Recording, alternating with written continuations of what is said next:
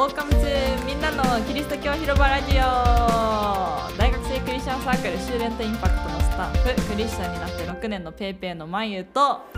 えー、その何倍かクリスチャン生活をしていますスタッフのベイキと言います。はいこのラジオはキリスト教に魅了されてきた私たちがキリスト教の奥深さを全然触れてこなかったっていう人にも分かりやすく話していこうという番組です。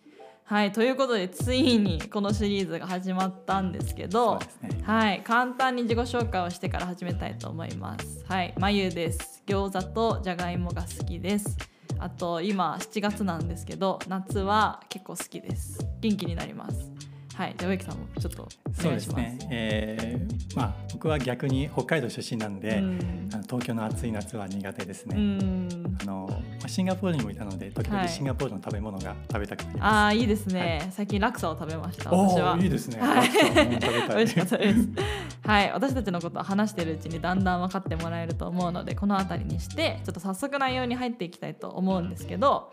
今回のシリーズですねあの新しい人生の始まりっていうことで疑問形にしてるんですけどキリスト教の言う福音を信じると、まあ、クリスチャンになるっていうことででそうすると何が起こるのかとかクリスチャンになるってどういう意味なのかっていうのを話していきたいと思ってます。でこれは実は私たちの作ったあの私たちのその団体スチューレントインパクトの作った新しくクリスチャンになった人用の、まあ、教材の名前でこう新しい人生の始まりっていう教材なんですけどこの中に書いてある内容を取り扱っていきたいと思っています。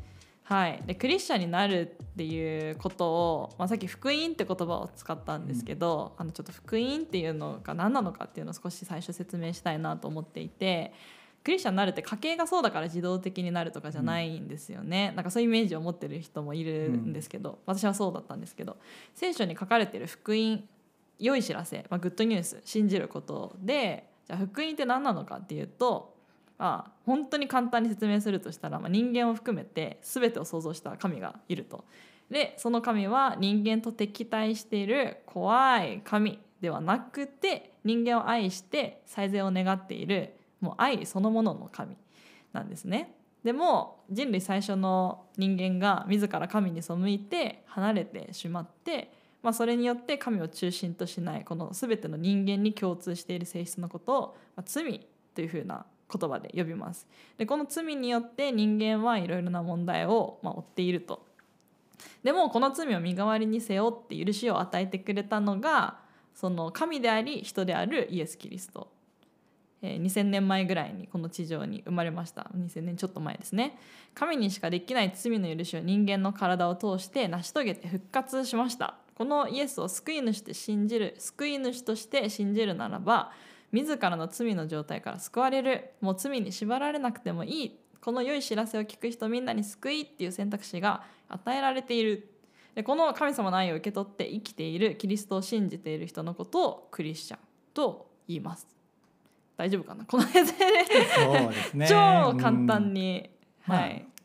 一般的にはねイエス様を信じている人、はい。個人的に信じている人がクリスチャンっていそうですね。うことですけど、中中身で言うと今ねはい。皆さんがやってくれたようなはい。中身だと思うんですが、そうですね、はい。何をまあ内容ですよね。どんなことを信じ、イエスを信じてどういうことなのかってことで、まあ、福音を信じるっていうのはまあすごいことなんですよね。イエス様を救い主として信じるってことはイエス様の価値観を信じてそれに従って歩むということでもあります。だから生まれ変わったって言ってもいいぐらいいい人生変わる出来事になっちゃうんですよね人生変わるって言うとちょっと怖いとか大げさとか思うかもしれないんですけど、まあ、いい意味ですよね基本的に本当に本当によく変えられてあの変化していくっていう意味でなんか私クリスチャンじゃない両親とか友達とかに「あの昔と違うね」とかってたまに言われることがあるんですけど、うんすごいあのポジティブな意味で言ってもらうっていうのを感じてますね。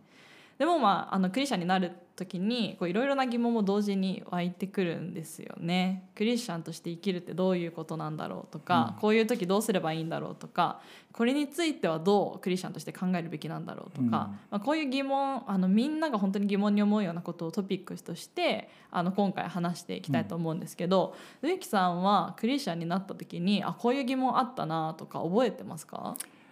いや疑問も何も、はい。クリスチャンの家族じゃないかったですし、はい。まあ、実は大学生の時もクリスチャンがなくてうん。卒業してからクリスチャンになっったんですけど、うん。まあ、教会に行くようになったりとかはい。い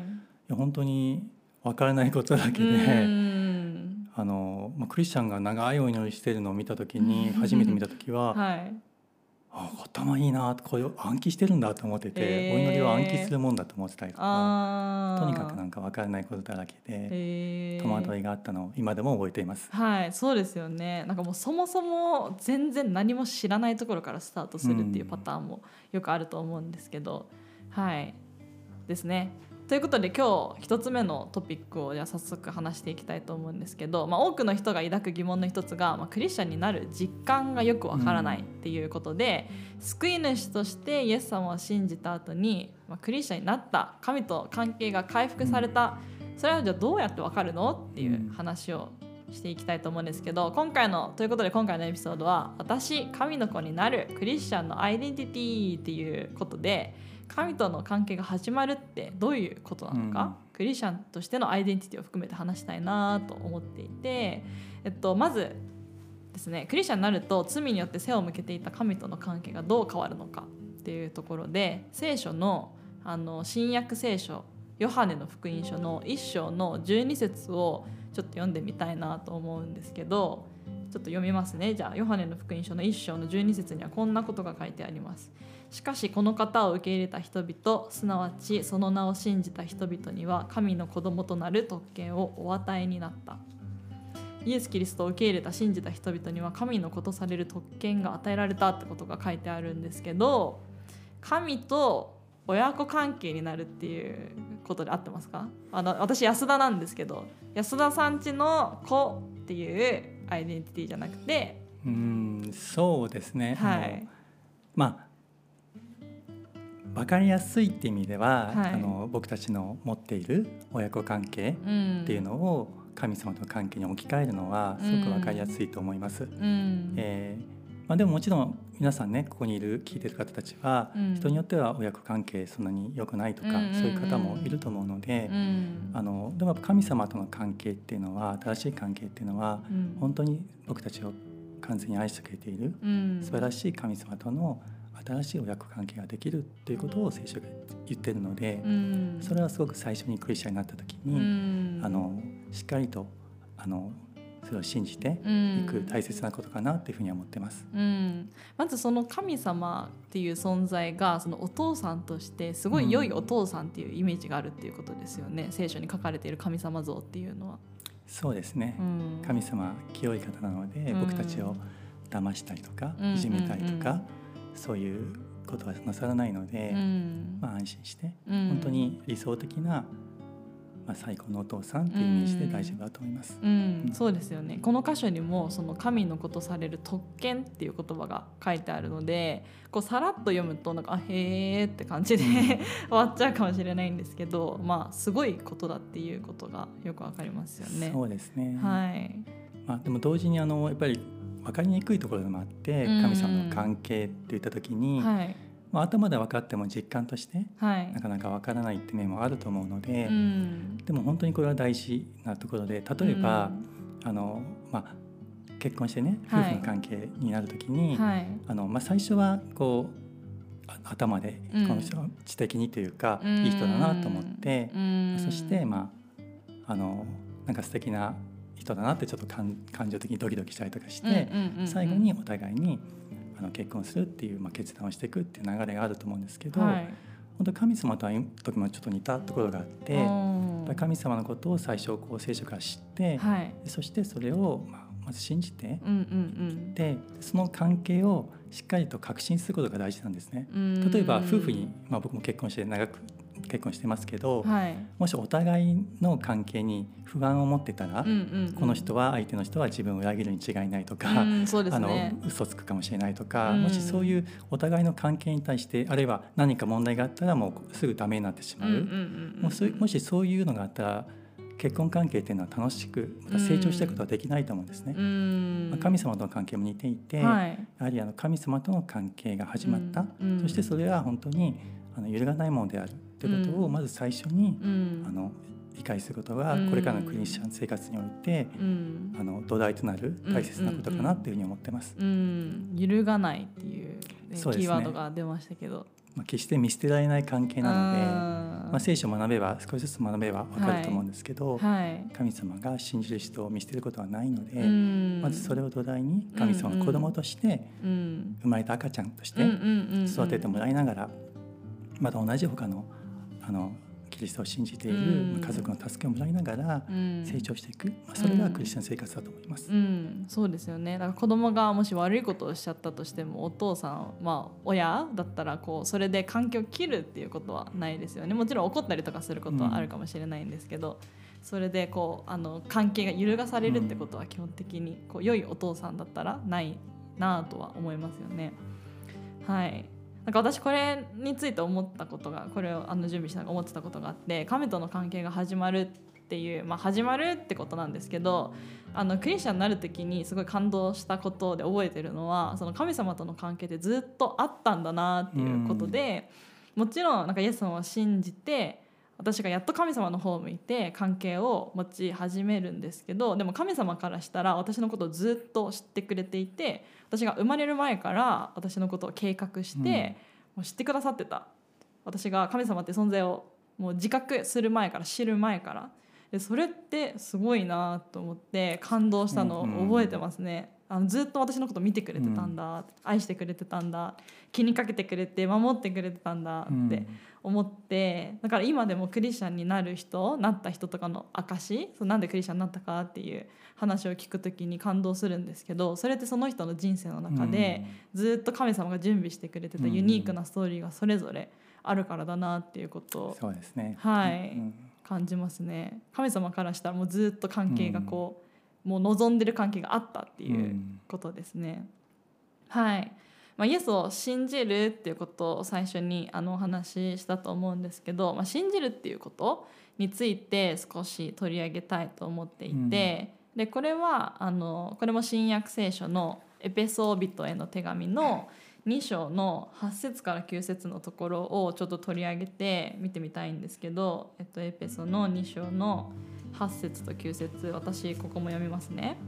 この恵みの家にあなた方は信仰によって救われたのです。それはあなた方から出たことではなく神の賜物です。行いによるのではありません。誰も誇ることのないためです。はい、まあ、この箇所なんですけどまずあの単語を見ていきたいと思っていてすごいベーシックなところなんですけど、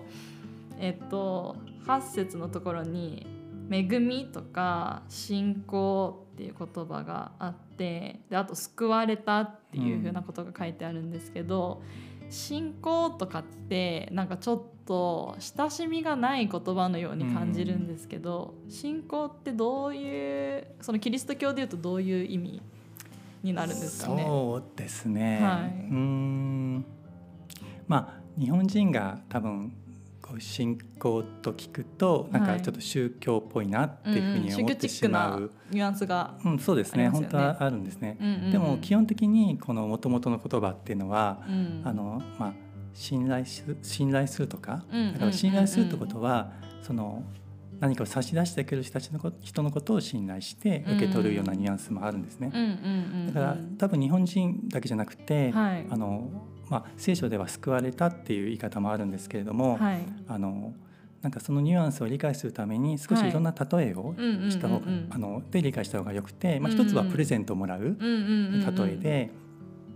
誰かあなたを愛している人はい。があなたのために大切なものを準備して、あの誕生日とかにプレゼントをあげると、まあ、それが、まあ、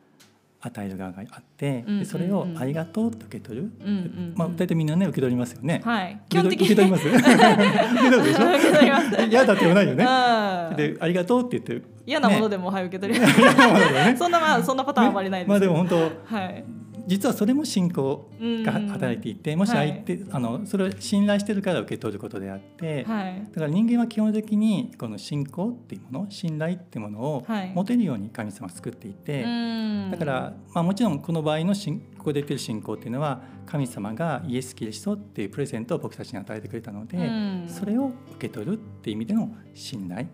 信じる、それが信仰っていう意味なんですね。信頼って言葉にすると信頼すごいなんかと分かりやすいで親しすよね。みやすいか、まあそう信頼してるよなと思いますよね普段から。のニュアンスが、うん。まあ、ここでの信仰って信仰によって救われたってありますけど、うん。まあ、信仰に関してはそんな感じのニュなアンスが。恵みについても聞いてもいいですか？恵みは先ほどのはい。プレゼントと同じように、うん。プレゼントっていうのは自分が何かしたから、うんうんうん。あのもらうというよりも、うん。まあ、舞さんのことを喜ばせてあげたい、うんうんうんうん。舞さんが大好きだから、うんあげたいっていうそういう思いがこもっていると思うんですね。ただ物,、うん物が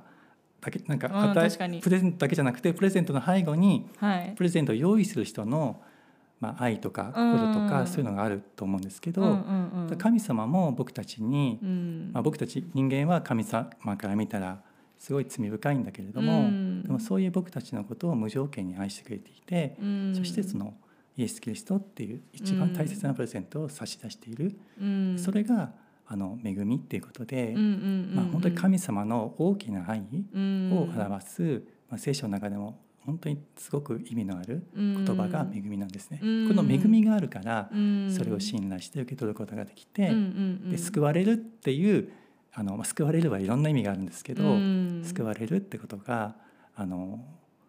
まあ、実現するってことなんですね。聖書はそのことを言ってるんです。なるほど、はい、なんか恵みっていうのはその報酬とは違うってことですよね。そうですね。何か何かやったからうん。給料としてお金をもらうとかとはまた日本人はなんか、かねこううん何かしてお返しをもらうっていう文化があるけど、はい、ただでもらうっていうのは、うん。とちょっとと思っちゃうけど、うん。でもプレゼントをただで皆さんもらってるので、だから同じようなだから聖書はすごく簡単なことを言っていて、ね。うん。神様はあなたは皆さんを愛してます、うん。そしてその後僕らがありがとうと受け取るかどうかうん。っていうところだと思うんですね。そこが恵みと信仰っていううん。ニュアンスだと思います。なるほど。じゃあなんかこの箇所のそのまあロジックっていうかこの恵みのゆえにあなた方は信仰によって救われたのですそれはあなた方から出たことではなく神の賜物ですって書いてあるんですけど、まあ賜物って言葉も少し説明するとしたらプレゼントそうですね。賜物はプレゼントって言い方がうん分かりやすいですね。ですよねギフトのような。はい、ギフトみたいな、うんっていうことが書いてあるんですけどまず神の恵みがあるとうん一方的な私たちが何かをしたからとかじゃなくて、うん神がただ私たちを愛してくれてるからその恵みが、まあ、まず土台としてある。でその恵みを私たちは信仰によって受け取るか受け取らないか。そうですね。プレゼントでもし理解するならそうだし、うんうんうんこのテキストの9ページにあるように、はいあのもし電気がつく、うんうんうん、この部屋も電気がつついてるん。ですけど、はいそれもあのコンセントに差し込んだから、はい。ただ電気がスイッチが入れたからつくってよりも、電気電気会社というか電気があるから、ね。電気の供給があるからうん。そのスイッチを入れたら電気がつくんですよ。うん、でで光って明るくなる。うん、である意味でその恵みっていうのは、まあ、神様からの一方的に供給されているものっていうのは電気会社のようなのでで僕らがそれを信じてスイッチを入れるうん。時にそれが信仰みたいなものでうん。それはまあ僕たちの決断でスイッチを入れるわけですよね。うんうんそうですね。それが信仰ででもその時光、暗い部屋が明るくなる。うん。それがまあ救われるはい。というようなニュアンスではい。理解するとあの自分が救われたってことがどういうことなのかっていうのが、うん。まあ、少し理解できるかなと思います。うんうんうんうん、なるほど。すごいわかりやすい例えですよね。ありがとうございますはい。まあ、信仰って言葉とかを聞くとなんかその私からするとそのフォーカスがなんか信じてる人にあるように感じてたんですけど、信じる心とかね。そうですそうですうんうんそうです、なんかそういうことじゃないんですよね。なんかその対象信じる対象そうですね。何を信じですよね。するかが大事だったうんですね。ん、その対象が信じるに値するのかってことだと思うんですけどだから私たちは常にその宗教的な意味じゃなくても、まあ、信じる信頼するってことをいつも日常生活でやってますよね。あのよくあの氷の例えあの聞くんですけど、うんうんあの薄い氷のんところにめっちゃ自信を持って「あ信じる!」って「氷を信じるぞ!」って言って踏み込んだとしても、うんその氷が薄いこう信じるに足りない足らない存在だったら、まあ、結局、うんあの落ちてしまうわけですけど、うん水の中にドボーンって落ちちゃうと思うんですけど逆になんかあどうかなどうかなと思っててもその氷自体がその信じるに足りるというか、あの自分の体重をこうちゃんと支えられるんだったらあの私たちの心をどれぐらい信じてるかどうかじゃなくて、その信じる対象である氷の厚さによって私たちは保たれるというか、うん。落ちることはないっていうかあのその例えをよく聞くときに。そうですね。それは本当に、僕北海道出身でそういうの実際に分かるので 子供の時からよく氷、はい。水氷は絶対ダメよってもあーすごうい体験よく言われ。本当に命が関わるので、うん。でも本当にあの聖書が言ってる信仰はそこで、はい。あの熱心に信じれば日本人はうんうんうん。なんか熱心に信じれば何でもいいってどうしてもそういうふうにに文化的に思い込ま思い込んでるところはあるんだけど、うん。でも聖書が言ってるのは、うん。信じる強さよりもうん。何に信頼を置いてるのか、本当にあの、まあね。聖書が言ってるのは本当に僕たちを作られて僕らを愛している神様はい。と神様の言葉に信頼すれば、うん。たとえ僕らの信じる心が最初弱くてもうんうんうん。少しずつ成長していくことができる、うん。まあ、筋肉のように。うんまあ、うん舞さんは筋肉がマニアというのをちょっと聞いたんですけど でも本当あのはい。筋肉もね、はしない 鍛えるとあの成長するように、うんうん。あの信仰も最初弱くていいんですよ。はい。でも神様と神様の言葉に信頼して、あ自分の体重を支えてくれるものだなって、うん。もっともっと信頼することができて、神神様に対する信仰も成長するんですね。ねでもどんなに強く信じてもうん。変なものに信じてしまえば、本当に氷が割れて、ね、命に関わるようなことになってしまうので、やはりあのクリスチャンはあの僕らが信頼する対象が何なのか、神様と神様の言葉に信頼して歩むってことが、まずすごく大切なことだと思います。うんうんうんうん、そうですよね。まあ、最後に簡単にまとめますね。まあイエス様を信じるとアイデンティティが変わるっていうことなんですけど、まあ、クリスチャンになるってことは、まあ、イエス様を自分の罪からの救い主として、まあ、信じる。で創造主で今も世界を治めているその神様唯一の神様を信じる、その神様の言葉である聖書を信じる。まあ今まで信じてたこともいろいろあると思うんですけどこの世の中のこととかあると思うんですけどそれらをまあ信じるなっていうことじゃなくて、まあ、それらのものを上回ってこの神様という、まあ、イエス様の存在をこう信じる、まあ、そうするとまあ人生が変わっていく、まあ、今まで誰自分が例えば誰かに認められることによってこう愛されるっていうことを信じてたとしたら神様にありのままでもう愛されてるってことを知った時にすごい生き方って変わりますよね。もう愛されてるケアされてるだから必要以上にもがく必要がなくなる、うん。まあそれでこうだんだんだんだん人生のこう生き方が変わっていくかなと思うんですけど、まあ、つまりこう自分が何を信じているかその対象によって自分のアイデンティティとか生き方も変わるわけですよね。はい。まあ、イエス様を信じるとあのどうなるか？神様との関係がうん。回復されるっていうことなんですけどもともとクリスチャンのバックグラウンドを持っていなかったとしたら、その神様との関係を今は持ってるってこうなんか見えない神様って存在見えないと思うんですけど、なんかどうやってわかるって言えるんですかね？神様との関係が始まったっていうのを。まあ、本当にあの一番一番簡単な答えは、はい。聖書を信じることです。聖聖書があのそういったことを信頼するところから始まって、実際に僕たちの中ではい。それが、まあ、深い感情的なものはい。に変わってくるのは少し後で時間かかるのが普通なので、新しいクリスチャンの方、またクリスチャンホームに生まれていても、本当にまだイエス様と個人的な関係を始めていない方もいるので、そういう方たちは最初の頃はやはり聖書が何を言っているのか、聖書があのイエス・キリストを信じた人に、まあ、神様の子供となる関係であったり、罪から完全に救われていることであったり、また永遠の命が与えられてたり、そういう救われた中身がいっぱいあるんですけど、それを一つずつまず聖書が言っていることを知って、それを信じていく、それが神様はそれを僕たちの豊かな体験にしてくれて先ほどマヤさんが何度も変えられてくるってことを言ったんですけれども、まあ神様が僕たちを変えてくれます。神様の愛が。だから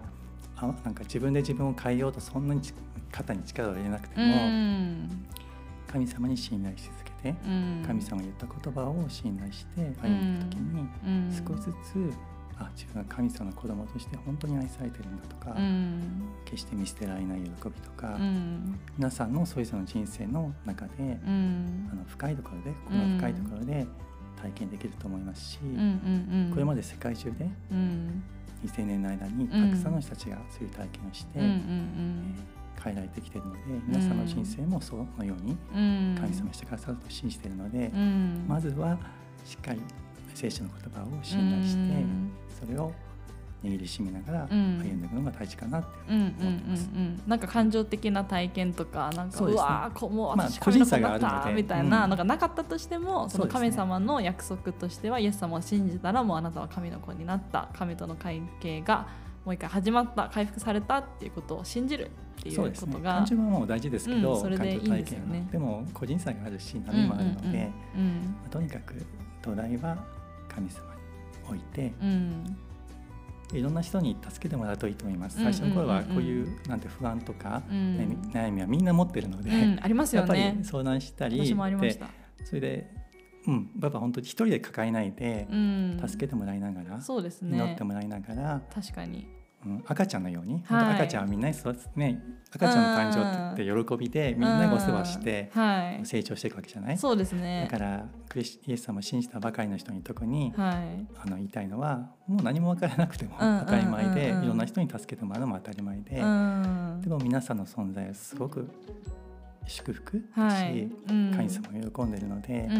うん成長していくために、うん。しっかりとイエス様に、まあ、神様の言葉につながってうん。いくっていうのを最初大切なこととしてもらいたいなってうん思います。うんうん。はい。確かに。私もクリスチャンになったばかりの時になんか赤ちゃんねーとか言ってすごいはい。ベイビーになったねーとか言って 言われて 俺も20歳なんだけどとか思いました。まあ19歳だったかな？とか思ったんですけど、うん。はいまあ、それはすごいこうなんか喜ばしいっていうことですよね。その赤ちゃんっていうかこうイエス様との関係が始まってこうまあ少しでも少しでもこう一歩ずつこう踏み出して、う神様との関係をエンジョイしてる姿ってすごい他の人にとっても赤ちゃん見てる人たちってみんなあーってなるじゃないですか。それと一緒ですごいこう喜ばしい周りの人にとっても喜ばしいことなんだなっていうのをその時に、はい、体験しましたけど、そういうのもありました。はい。まあということで今日は今日のエピソードはここまでですね。またじゃあ次回のエピソードでお会いしましょうといよろしくお願いします。はーいまたね。はい、また失礼します。